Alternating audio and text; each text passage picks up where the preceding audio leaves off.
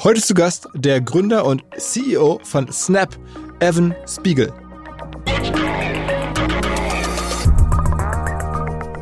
It actually grew pretty slowly. Um, it took about a year uh, to really get uh, momentum. And I remember we actually had a, a, a, little web link that would count how many snaps had, had been sent total. And, you know, I would refresh it. And I remember the early days when it was, you know, a thousand snaps or something. And then maybe every couple days we'd add another hundred or something. And I was sitting, because uh, I was still in school at the time, sitting in the back of my class, you know, halfway through the year, and I'm refreshing, and the count is going up very quickly. And that's when I remember realizing, like, oh, wow, there's actually a lot of people using this thing and sending snaps back and forth. And that's when the server bills got too expensive. Let's go! Go, go! Herzlich willkommen beim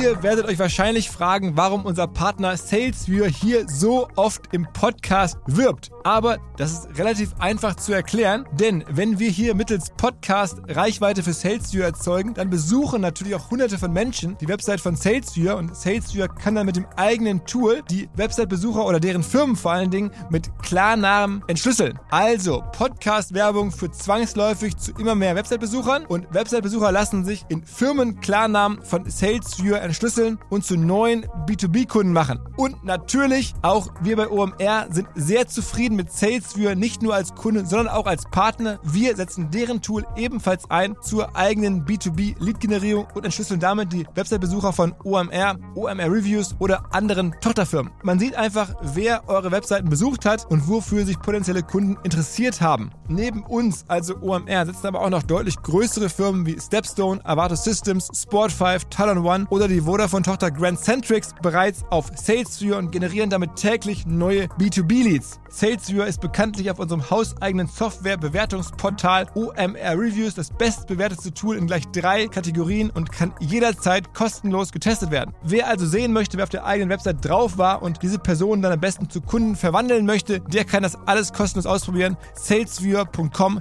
slash OMR. Zurück zum Podcast. Mein Treffen mit dem Evan Spiegel fing so an, dass ungefähr vor einem halben Jahr der Götz Trillhaas, das ist der Deutschlandchef von Snap, mich gefragt hat, ob ich Lust hätte, den Evan zu treffen, wenn er das nächste Mal nach Deutschland kommt. Und habe ich gesagt, auf jeden Fall, klar. Also an der Stelle vielen Dank, Götz. Und dann dauerte es eine Weile und jetzt war es soweit und der Evan war, glaube ich, irgendwie 48 Stunden on the ground hier in Deutschland und dann hatte ich die Chance, ähm, mit ihm dann einen Podcast aufzunehmen. Was mir nicht klar war, es ist der erste Podcast überhaupt, den er explizit als Podcast macht. Es gibt ein paar Gespräche äh, von ihm, wo er, wo er bei Konferenzen gesprochen hat, die dann nachher als Podcast weiterverarbeitet wurden. Aber es gibt noch keinen richtigen Podcast. Hätte ich das gewusst, wäre ich wahrscheinlich noch angespannter gewesen. Eigentlich bin ich gar nicht mehr so angespannt, es sei denn, es kommen Leute, wo ich weiß, die sind halt Profis, die sprechen halt auch sehr viel PR-Deutsch oder Englisch. Außerdem in dem Fall war es Englisch. Und da muss man sagen, der Evan Spiegel ist jetzt auch nicht so hier Everyday Guest, irgendwie 32 Jahre, erst alt, drei Kinder, Frau ist ein Supermodel und er ist milliardenschwer. Ähm, da denkt man das schon, okay, was kann der mir jetzt erzählen, was kann ich jetzt mit dessen Zeit Sinnvolles anfangen? Aber ich glaube, wir haben da irgendwie schnell eine Ebene gefunden und haben dann auch um, wirklich ein gutes Gespräch gehabt.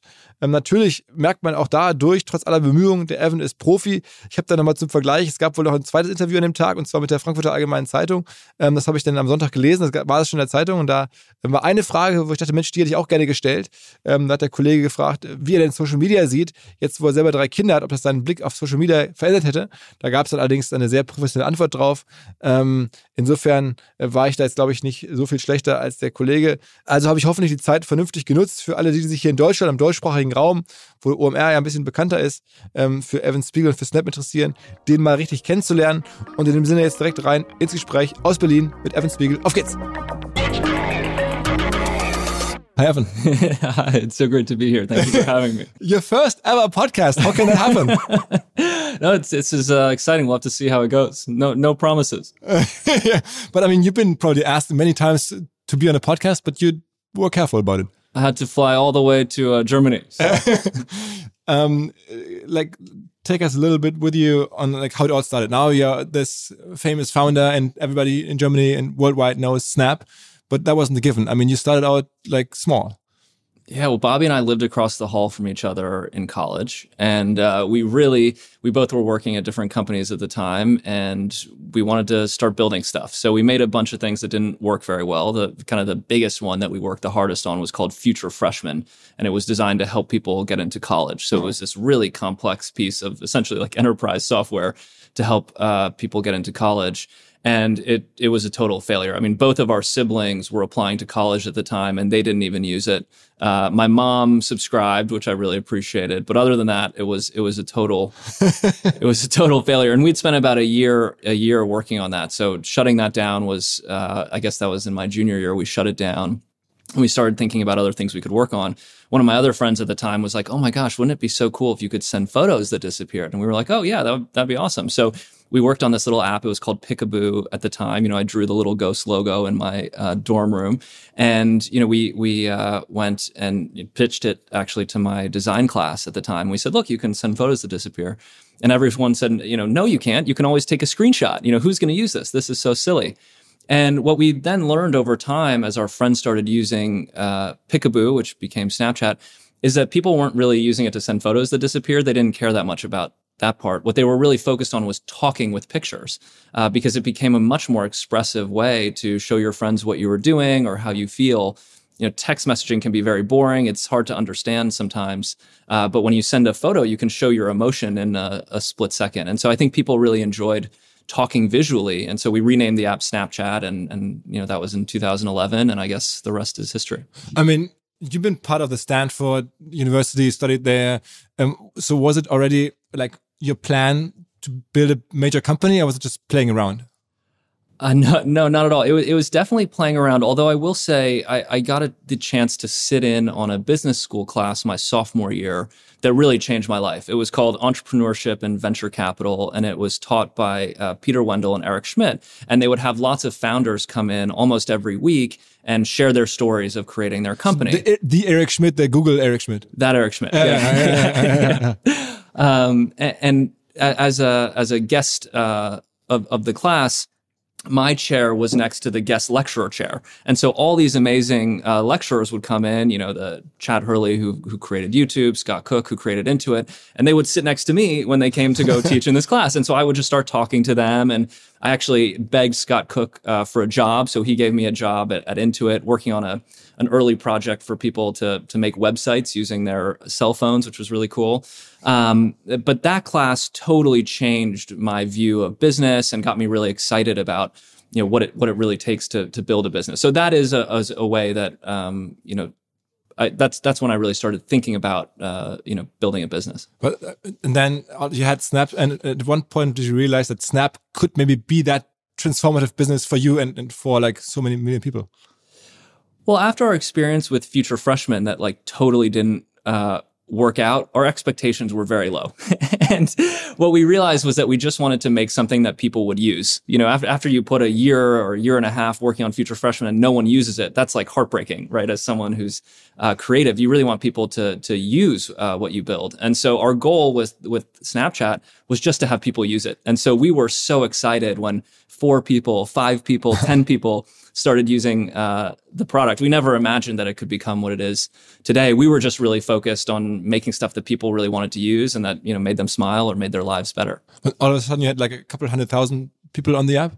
Well, it really wasn't all of a sudden. It actually grew pretty slowly. Um, it took about a year uh, to really get uh, momentum. And I remember we actually had a, a, a, little web link that would count how many snaps had, had been sent total and you know i would refresh it. And i remember the early days when it was you know a thousand snaps or something. And then maybe every couple days we'd add another hundred or something.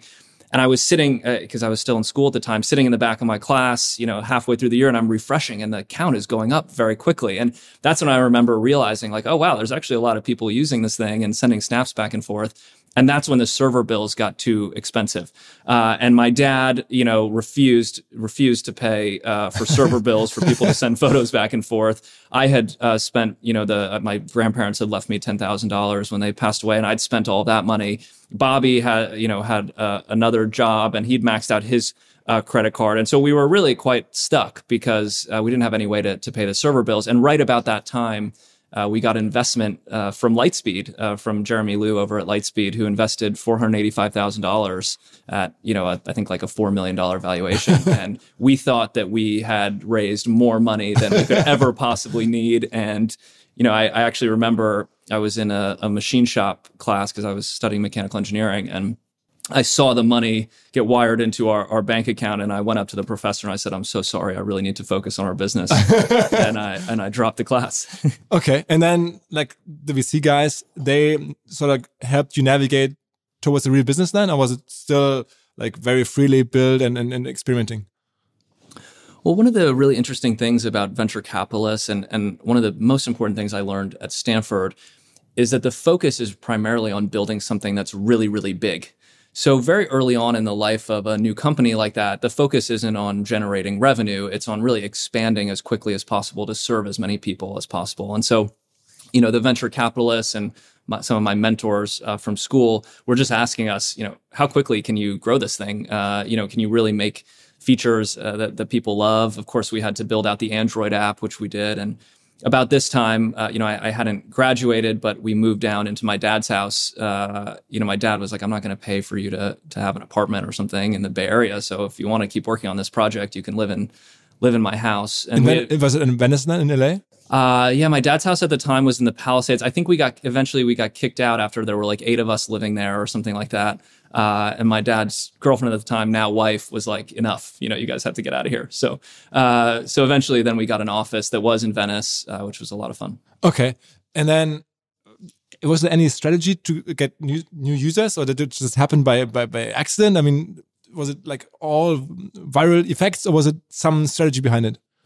Yeah, the, the really great thing about Snapchat is that it's not fun to use unless you use it with a friend. So it's inherently viral. Oh. It's not necessarily viral the way that a social network is, um, but uh, and and we can go into why that is, but it's viral in the way that a communications network is. And so, as people want to talk with their friends, they teach their friends how to use Snapchat and bring them onto the service. And so, the service really grew uh, organically, as as much as we tried even to to market it. And early on, I would go, you know, there's a, a big mall um, in Santa Monica, and I would go and try to hand out flyers and convince people to download the app. Nothing, uh, nothing worked better than people just using the service with their friends. In hindsight, would you like see the development of a social network as like a black swan event, something that happens once in a lifetime or like every, I don't know, other year, maybe somewhere in the world and some new social network pops up and it's a lot of luck and chance involved? Or is it something that you can somehow address and, and try to really make happen on purpose? Well, there's an enormous amount of, of good fortune involved for sure. Uh, really, in anything, uh, I think, in life. Um, when it comes to social networks, and, and we think of Snapchat more as a, a messaging app than a, a social network. Um, you know, social networks typically have very large and public friends list, public uh, you know content, and public likes and comments. And so, social networks end up feeling a lot like a, a big competition between friends to get attention. Snapchat's more of a visual messaging app, and so it's really for for friends and family members to stay in touch and and uh, you know communicate visually. Um, and, and I do think it is quite rare uh, for new messaging apps or, or new social media apps uh, to, to, develop. And usually they're built around, you know, core utility. And, and in the case of Snapchat, it was this new way of, of communicating using photos and videos uh, that was just much more fun and exciting than text message. But you were very convinced that this is going to become a huge company because there's the, all these stories about how you were approached by other companies to sell the business early and you didn't. Well, we, we certainly loved what we were doing. And we were worried that if we sold the company, that ultimately we wouldn't be able to fulfill our vision because our vision was very different than than what other companies were working on at the time. So if you remember 10 years ago, companies were talking about how the world was going to be open and connected, everything was going to be public, and that really ran counter to a lot of our beliefs and how we talked about Snapchat and the importance of privacy and the importance of human relationships, building technology that actually supports the way that humans are used to interacting. Um, and so we were worried that, you know, if we sold the company, for example, that we wouldn't be able to continue to fulfill that, that vision just because it was so different. But you also must have had the feeling it's going to be bigger. It's, it's still like a lot of like space ahead of us we certainly saw a lot of opportunity because so many people were already using the product and there were still a lot of people who had never used it before and so we thought that you know over time it could continue to grow and, and of course it has i think you know, globally, we're you know more than 363 million daily active users. I think here in Germany, we reach 13 and a half million uh, people, and and importantly, I think 13 and a half million in Germany, in which, Ger- which is 20% of the population. Almost. And I think interestingly, you know, it's it's about 90% of 13 to 24 year olds. So it really does, in, in our view, represent the future of the way that people want to communicate. So this is why you always want to hang on to it. You didn't want to give it away. Well, we were just having so much fun. I mean, every time Bobby and I would would talk about it, you know, we love what we do. We love being able to innovate and make all these new products. We have tons of new ideas for for new ways that we can serve our community. And so, you know, we just felt like we you know hadn't reached our full potential and we still we still feel that way we still feel like we're so far from reaching the So full you, potential so you, you never thought twice about like, damn, we should have sold at this valuation and that valuation, and you uh, apparently uh, never like, no doubts.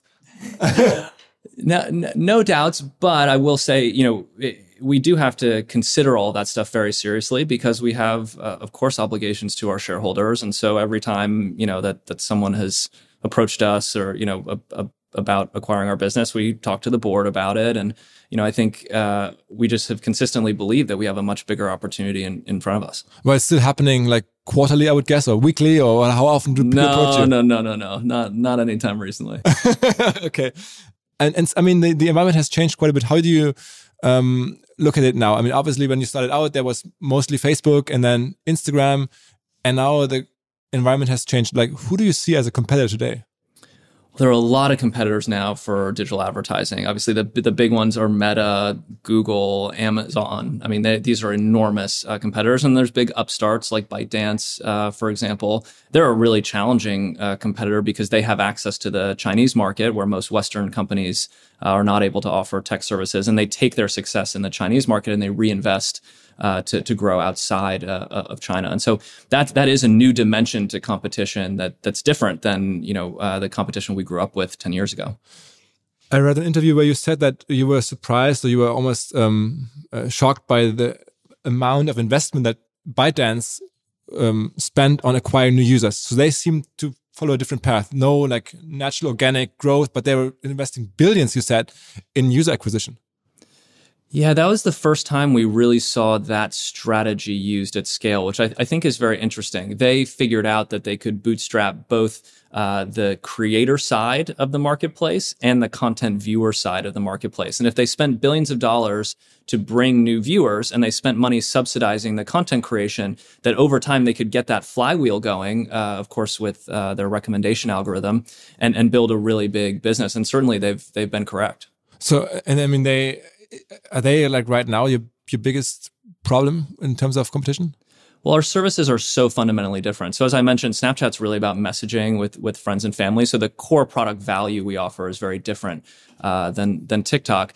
But TikTok does compete with us in terms of our content business. So we have stories and we have spotlight. Stories is a way that people share what's happening with their you know friends and family throughout their day. And we also have you know professional uh, content publishers on our platform who share you know professional content uh, in, in the form of stories uh, with Snapchatters. And then we have Spotlight, uh, which is our entertainment platform where people can create videos and submit them and, and get a bunch of uh, distribution. We moderate all the content that appears, uh, you know, broadcast content that appears on our platform. So we moderate Spotlight content, but it is a way uh, for creators to reach uh, a really large audience. So if you look at our, our content business specifically, that is an area uh, where we compete uh, with TikTok for time spent, for example. Before TikTok came along, it seemed like you were the most innovative company out there. You were the ones that like had all the new features and everything. How does innovation happen at Snap? Is it, is it you and Bobby sitting and talking and then you brush your teeth and then you have an idea or is there a lab or like a R&D team? How does it work? Innovation comes from everywhere at Snap. So our, our fundamental view is that everybody is born creative that ultimately that creativity can be suppressed by things like fear. You know, as we get older, we go through school and things like that. We're taught not to share our new crazy ideas uh, because they're you know different.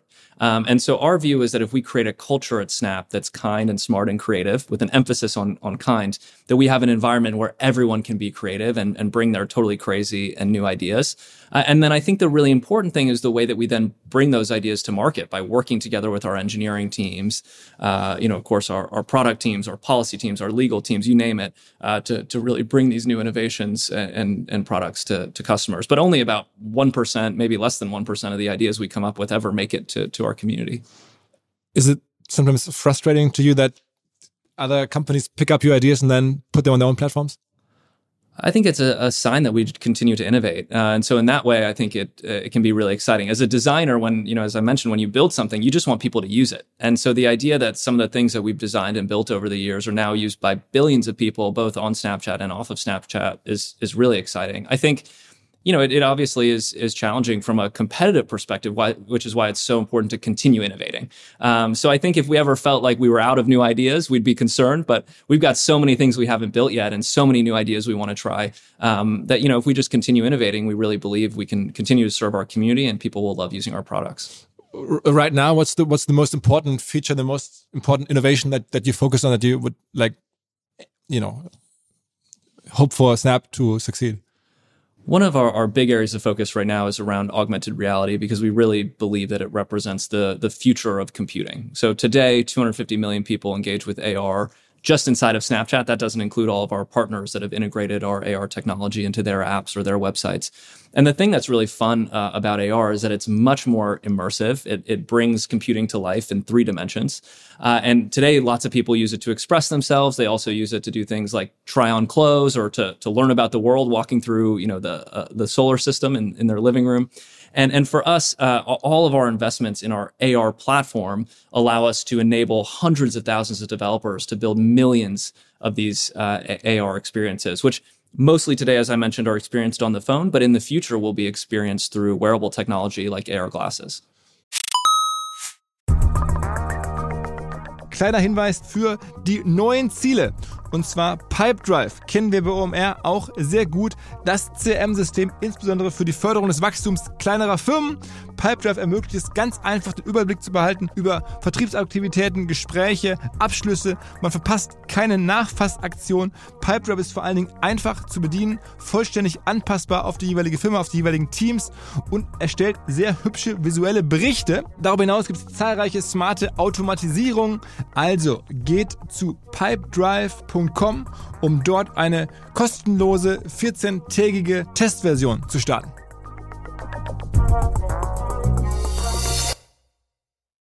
Zurück zum Podcast. I mean, you're so convinced that apparently you're so convinced that augmented reality is the thing and you're investing millions or billions into that. What makes you so certain? I mean, you need a lot of conviction to make those huge bets. And, and, and why do you think that is the thing? I mean, what gives you, is it gut feeling? Is it research? How do you make those big bets? Well, I think a lot of our certainty comes from the way that people are already using AR today. So AR is already an at scale, everyday use case uh, for people who use Snapchat. And what we realized was that AR is very constrained by the smartphone. So it's this very tiny screen. It doesn't feel very immersive. You got to interact, you know, on, on this touch screen with your thumbs.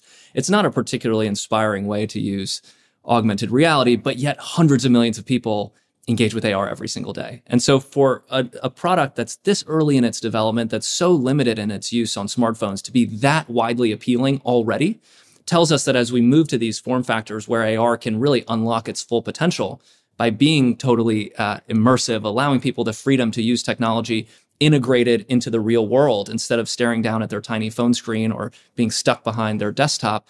That that's really what uh, what inspires us. So I, I think for us, it's more of a continuation of the work we're already doing today on the smartphone and unlocking the full potential of AR, uh, you know, with with AR glasses. A couple of years ago, you said um, Snap is basically a, a glasses uh, company. It's it's all about the glass camera, but also the glasses. Is that still like a? Are the glasses like an important uh, still element to what Snap does? Well, they're a really small part of our business today. So we have AR glasses that are already used by lots of different developers to build all sorts of AR experiences, uh, but they're not available to consumers. We don't produce them in large uh, quantities. So, so, that thing is is basically over. No, not at all. We're we've been investing in glasses now for eight years. Um, I will I would imagine it will take you know at least till the end of this decade before they're widely adopted by uh, consumers. There's a lot of important technological breakthroughs that will need to happen along the way. Most of them have to do with the optical engine and, and battery life. But by experimenting with AR glasses and releasing them, you know, consistently for developers, we're learning a lot about what sort of software needs to power those sorts of glasses and what kind of platform we need to build to make AR developers successful in the future. And that is extremely exciting. So just by building glasses and taking these incremental steps every couple years to, re- you know, release a new version that developers can play with, we're learning a ton and incorporating that into the architecture of our software platform. Is it a confirmation or a scary sign that now companies like Apple and others are also like apparently putting so much emphasis on glasses? I think it just reflects an acknowledgement of the way that computing has evolved over the past several decades to become more personal. So if you think about the sort of trajectory we've been on, starting with, you know, mainframe computers and then, wow, with the desktop, everyone could have a computer in their home. And of course, that unlocked, you know, information retrieval for, for the masses, right? For billions of people around the world. And then we saw an evolution uh, from there to laptops, which made computers a little more personal. You could take them around with you and go work in a coffee shop or something like that. And then a, a, a quite a significant, I think, maybe even quantum leap with smartphones. And all of a sudden, everyone had a computer in their pocket. And I think if you look at just that trajectory, the way that computing has become more personal and more integrated in our everyday lives, as people project forward and think about what the future of computing is going to look like, I think almost unquestionably it will be more personal and people will want computing to be much more integrated in their lives. When we talk to our community, one of their primary complaints is that they actually feel like computing gets in the way, right, of their everyday experiences. They feel frustrated uh, that they have to go stare down at their phone to access the benefits of computing that, and that feels sometimes like it takes them out of the experiences they're having with their friends and family in the real world. So I think there's a huge amount of consumer demand to integrate computing into the world that we all share and enjoy. Uh, and, and, ultimately, that's, I, I, think, the trajectory that lots of companies are observing and, and want to be a part of. That sounds like you're a big believer into the real world and that computing is happening in the real world and not so much in the metaverse we are big fans of the real world, uh, and, and, we think many people are too. And, and I think that's a testament to why hundreds of millions of people are already using AR so frequently because they really enjoy bringing computing into the world around them. I mean, but you notice and you probably observe what the people at Meta are spending on the metaverse. There's billions and billions being, being deployed for developments and, and new software around metaverse ideas. What do you think when you see that? Well, I, I, just think it represents a, a, very different vision than what we're trying to build uh, at Snapchat because fundamentally it, it assumes that people are going to want to essentially live inside their computers, live inside these virtual experiences. And I think for anyone that's tried, uh, you know, a VR headset, for example, you always feel concerned that you're going to, you know, knock into a lamp or something behind you, uh, you know, and, and I think that that can be a really unnerving experience for, for people. And I think in contrast, when folks try AR glasses and they realize the freedom they have to walk around and enjoy the world around them, and to only use computing when they want to enhance the world rather than being stuck inside a, a, a computer, I think people can really feel the differences and the benefits. So I, I guess that that metaverse direction just represents something very different than what we're trying to build at Snap. Do you sometimes think that um, social platforms, messaging, networks, whatever, could be a generational thing that you reach like a certain age group 10 years, maybe 15 years, like one generation. And then the next generation has its own platform, its own service, and you, you can't do anything about it. So just, you have like a built in lifetime if you, if you want with those platforms.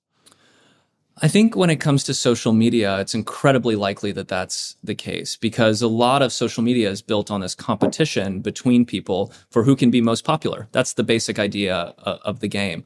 And every generation, because social media is so public, kind of feels uncomfortable when a different generation is on that platform as well. And they have to compete with each other for, for attention.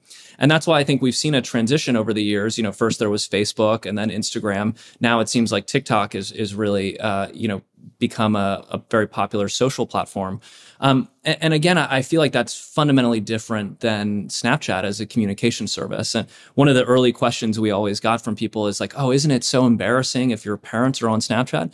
And, and it's not embarrassing at it's not embarrassing at all because we don't have a public friends list and there's no way for your parents to publicly embarrass you. And in fact, most people really enjoy communicating with their parents uh, on Snapchat or having a group with their family to to share snaps and you know photos and videos back and forth. So I do think that's a big difference between a you know a, a messaging platform like Snapchat and a social media platform, you know, like Facebook or, or Instagram. Let me do a quick sidestep and ask you about another like huge tech development in the past years, especially in Silicon Valley, and get your opinion on it. Um, crypto, uh, crypto. How did you? How do you see that? I mean, that has had this a huge peak in the past. Now it's, it's it seems like it's uh, a lot more uh, difficult. And there's this whole Sam Bankman-Fried episode, and you probably follow all that. What do you think when you see that? Uh, well, I, I think it's really a shame because you know there was a lot of excitement around crypto, a lot of people uh, invested a lot of money in, in crypto and have lost a lot of money. And I think that that's, you know, obviously very uh, unfortunate. I think it remains to be seen what happens with you know blockchain technology. I, I, think it's still very early, and there are certainly folks who are trying to do interesting things there. Uh, but but overall, I think you know obviously the financial speculation around cryptocurrencies. Uh, you know, I, I, think that time has passed, and now the question is what what will come out of uh, that period of time in terms of the you know the uh, applications of blockchain technology. But it seemed like you never really jumped onto the crypto train in the past years. I mean, all these companies tried to establish their own coins and like their own sort of like crypto plays. Snap didn't do that much. Well, we we thought about it because we got a lot of feedback from you know developers building AR experiences that they wanted to be able to link those AR experiences to the blockchain, for example. Um, you know, maybe to allow people to buy and authenticate a, work of art in augmented reality. So we did do some exploration there, and, and I think we'll probably continue uh, to to explore those ideas if we feel like those can really benefit AR developers. But uh, you know, we we didn't develop our own token or something like that. So right now, Snap is mostly in terms of revenue reliant on ads, right? It's like ads is what keeps you alive, what builds your revenue. Yeah, we we uh, generate the vast majority of our, our revenue from advertising. Is, is that something that you sometimes regret and you wish you had a subscription model or something, some some other type of stuff that you could sell? Well, we do have a subscription model uh, called Snapchat Plus, uh, which has been really fun to develop over the past uh, past year or so. Uh, that you know provides new sort of experimental and exclusive features uh, to, to subscribers. So that's been really really fun uh, to work on. Over time, you know, I, I don't necessarily think it's going to generate as much revenue as our advertising business, but it has been a, a lot of fun to build those special features for people who who really you know want to get more value out of Snapchat. Are you like um, following what's happening around Twitter these days? I, I, I, uh, gosh, I've had a few uh, chats with friends who work there and and whatnot. no, I, I have not. Uh, I've not uh, caught up with him lately. Okay. Well, I mean, what's your perspective? Are you surprised? Were you surprised that this whole deal happened at all? Um, well, you know, it's very interesting because Elon's obviously a super user uh, of Twitter and has a ton of really great uh, ideas, I think, about how to improve um, the service. And, and I think one of the frustrations people have had over the years with, with Twitter is that it didn't evolve very much as, as a product. And people felt like it didn't unlock its full potential and, and maybe didn't innovate as quickly as it could. So I think it'll be interesting to see over time. I still think it's very early. And obviously, you know, when, when any big change like this happens, people are very quick to judge. But I, I think, you know, the platform obviously has a, has a ton of engagement, people, including world leaders who really rely on it to, to reach their constituents. And so I think we need to give uh, the team some time to, to think about, you know, how they want to evolve the service in the future. There's a lot of articles and a lot of opinion um, out there that you can read that says everybody's observing what Elon does at Twitter, and that now that he laid off half the workforce there, that's an inspiration to other Silicon Valley leaders such as you, who's like, oh, okay, look, we could, they can do like the same business with half the people, so can probably we. Is that something that you like look at and that your investors tell you to look at and look why can't you like run the business with less people I don't think so. I think those circumstances are quite unique. If you think about our team, we're roughly 5,000 people. We serve 363 million uh, people every single day. So I think the ratio of, of team members at Snap to the the you know hundreds of millions of people uh, that we serve is is quite extraordinary. And we've got tons of team members working as hard as they possibly can to continue to serve uh, our community. And and we really value our team and the work they're doing. So uh, you know, even, even though, uh, of course, these really challenging, you know, uh, macro, this really challenging macroeconomic environment has required us to make some changes and reprioritize as a business. Uh, you know, it's hard to imagine being able to serve a community at Snap scale and continue to innovate, uh, you know, without a, a, really strong team. So now we talked about um, Twitter, a little bit of, crypto. Like one thing that I want to also ask is um, your point of view on, on, on TikTok and the whole legislation around it. There's a lot of talk that maybe TikTok should be banned in the US, maybe should be banned in Europe. What, what's your perspective? I mean, it would certainly help you if they weren't there. Well, I think uh, you know at a very high level, um, people have had a lot of these concerns for a long time, but over the past, you know, six or nine months, there's been a lot of revelations about things that have happened at TikTok, for example, you know, spying on journalists, for example, or, or you know, suppressing different types of content or promoting other types of content that have raised a lot of, of uh, I think, more serious concerns. So people were always skeptical or suspicious, but then the revelations that a lot of these things have happened have certainly shifted the conversation to one that that's a lot more serious. And I, think you know, as as people look at the the certain the the environment today in technology, you know, they acknowledge that it can be difficult for Western technology companies to access the the Chinese market and you know, therefore, does it make sense to have a much more reciprocal approach? You can kind of see this as well you know, when we think about uh, pieces of legislation like the CHIPS Act, for example, where the United States and China are trying to find ways to work together economically in certain areas, but are also realizing that in other areas that are more sensitive uh, or more important to a nation's sovereignty, uh, their paths will diverge a bit more. And you know, thinking about American history, for example, there have been a lot of laws over you know a very long period of time that prohibited uh, foreign uh, companies, for example, or, or foreign governments to acquire uh, broadcast networks, for example, or radio stations, because there were concerns in the United States historically that you know other foreign entities might try to influence uh, the way that Americans think or, or, feel. And so, so I do think that um, a lot of the conversations that are being had today have a lot of roots historically in how we've thought about protecting uh, broadcast media in, in the Western world. But I think the conversation, as you point out, has gotten a lot more serious now that people have discovered that a lot of their worst fears actually were, you know, uh, accurate. Okay, so uh, like uh, you'd probably benefit from them not being there. So that is that like something that you could expect. Do you think that's going to happen, or is that probably like something that just wishful thinking from your perspective?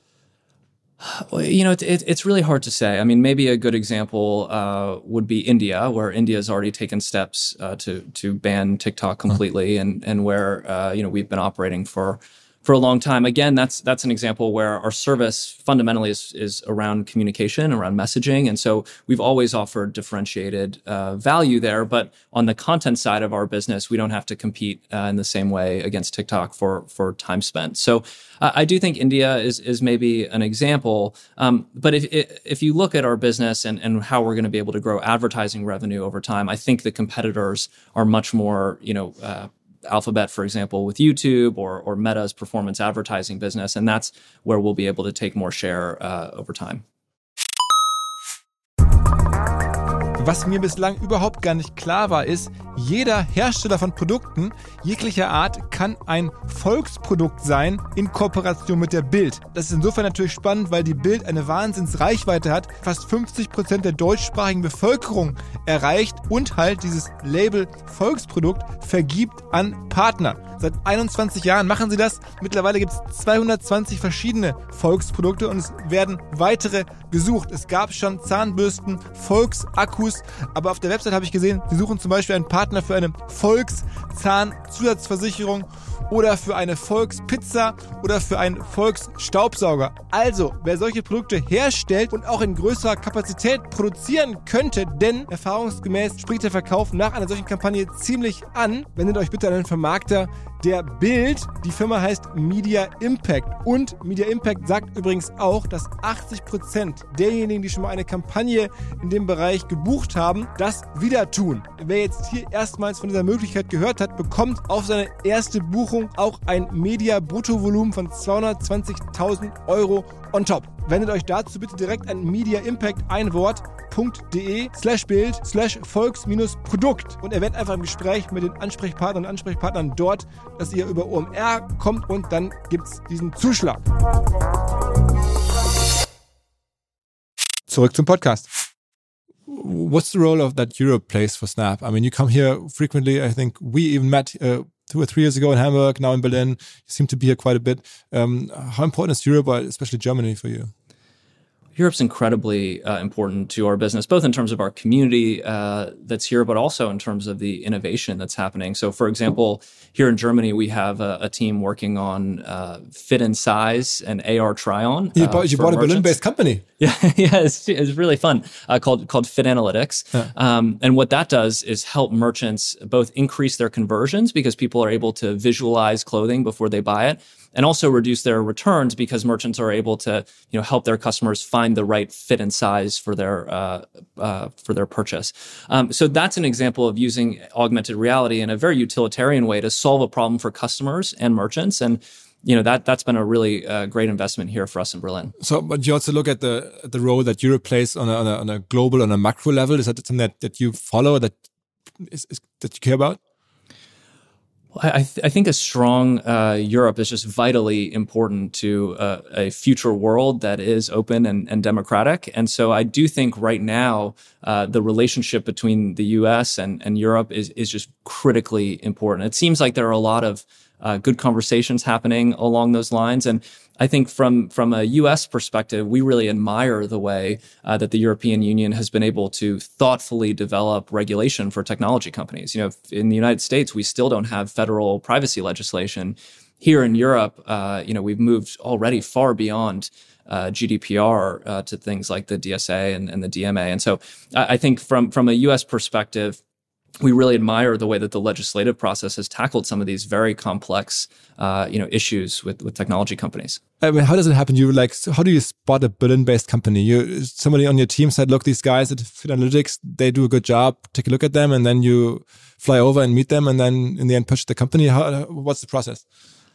I guess it's something like that. You know, we we typically uh, develop a, sort of a, a, thesis about how we think that technology is going to evolve, and as we looked at augmented reality, it was so clear that AR was going to play a transformational role in, in e-commerce. And for us to be uh, successful there, we wanted to make sure that beyond you know visualization and try on, that we were also adding more value for merchants that would help us expand uh, that business. So today uh, we, we actually have a, an enterprise business um, where we offer something called Shopping Suite, which combines our uh, you know AR visualization technology, a backend service for managing 3D assets that we also acquired, and uh, you know this uh, the, the Fit Analytics Fit and Size service. And so being able to offer all of those services to e-commerce merchants, I, I, think is much more compelling than just a standalone, you know, AR visualization product.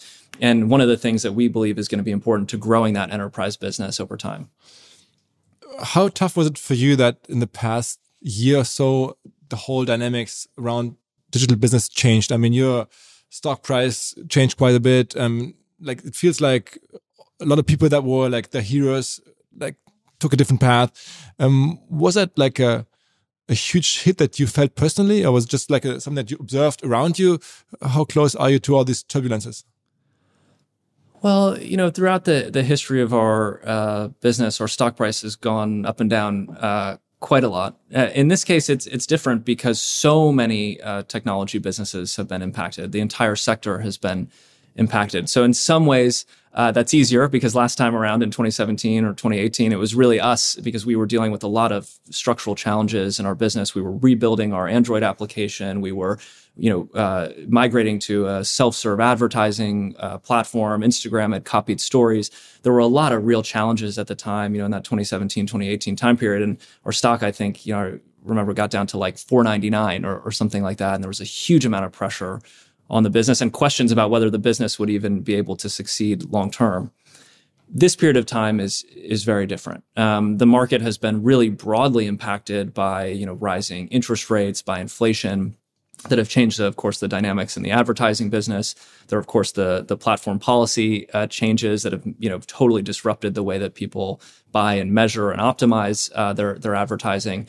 Um, so so overall i would say because this time around the market more broadly has been impacted the challenges are are very different. And a lot of what we're trying to do is just figure out how to best serve our advertising partners and help them grow their business through this period of time. Because if we can help them grow their businesses we'll be able uh, to grow our business uh, as well. And so we've been making a lot of investments and improvements to our performance advertising platform to drive more return on advertising spend uh, which is going to be incredibly important through this you know economic transition where people you know, are are less focused on top line growth and are more focused on on bottom line profitability. Digital advertising is going to be a really important component of driving growth in, in the bottom line in the years to come. And so that's that's really where we're focused right now.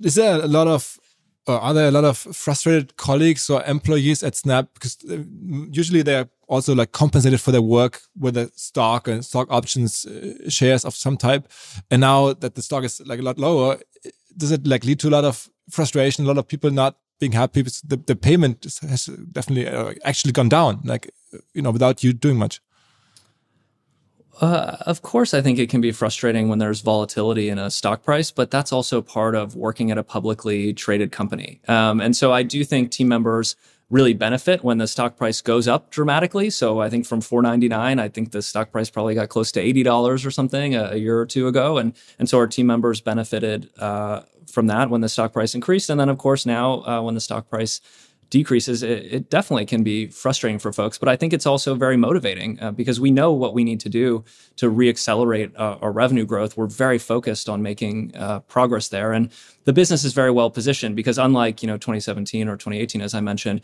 we're very well capitalized. I think we've got almost like $4 billion in, in cash on hand, uh, which is really different than the way the business was positioned before. And that's allowed us to buy back a lot of stock and offset dilution so that we can continue to, to compensate our team members without negatively impacting our shareholders. That's just something that wasn't available to us uh, before and, and, you know, when our stock took a hit. But this time, uh, I think is something that's, that's, you know, positioned us a lot more effectively. For you personally, I mean, you're 32 years old. I think you have three kids your wife is quite successful, from my understanding. Um, you own this very valuable company. What's left on your personal bucket list?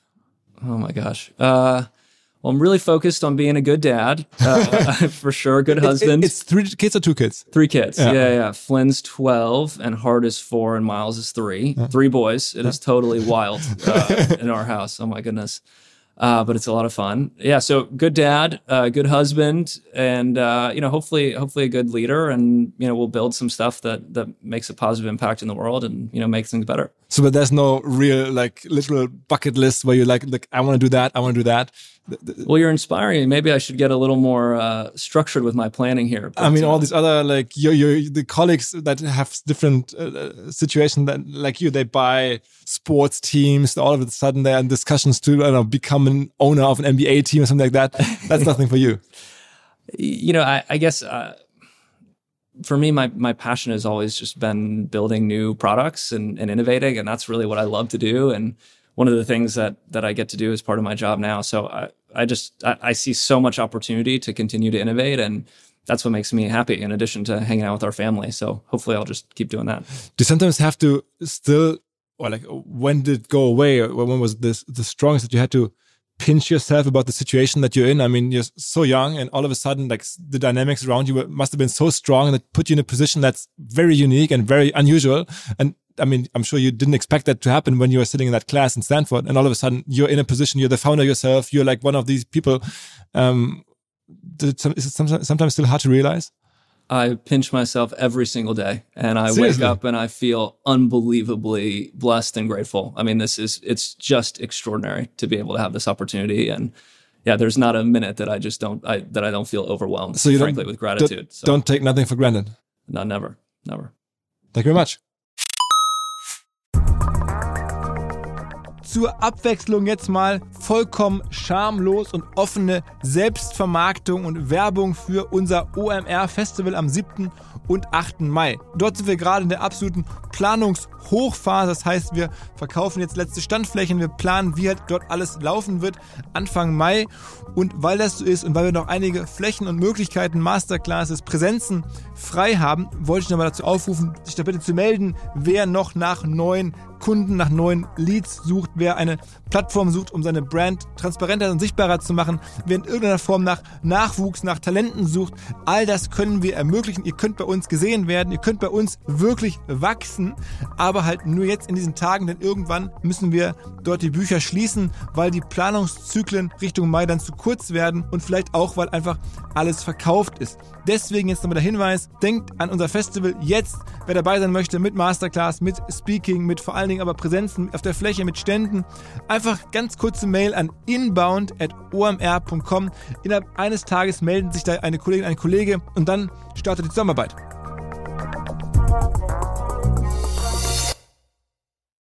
Zurück zum Podcast. Dieser Podcast wird produziert von Podstars bei OMR.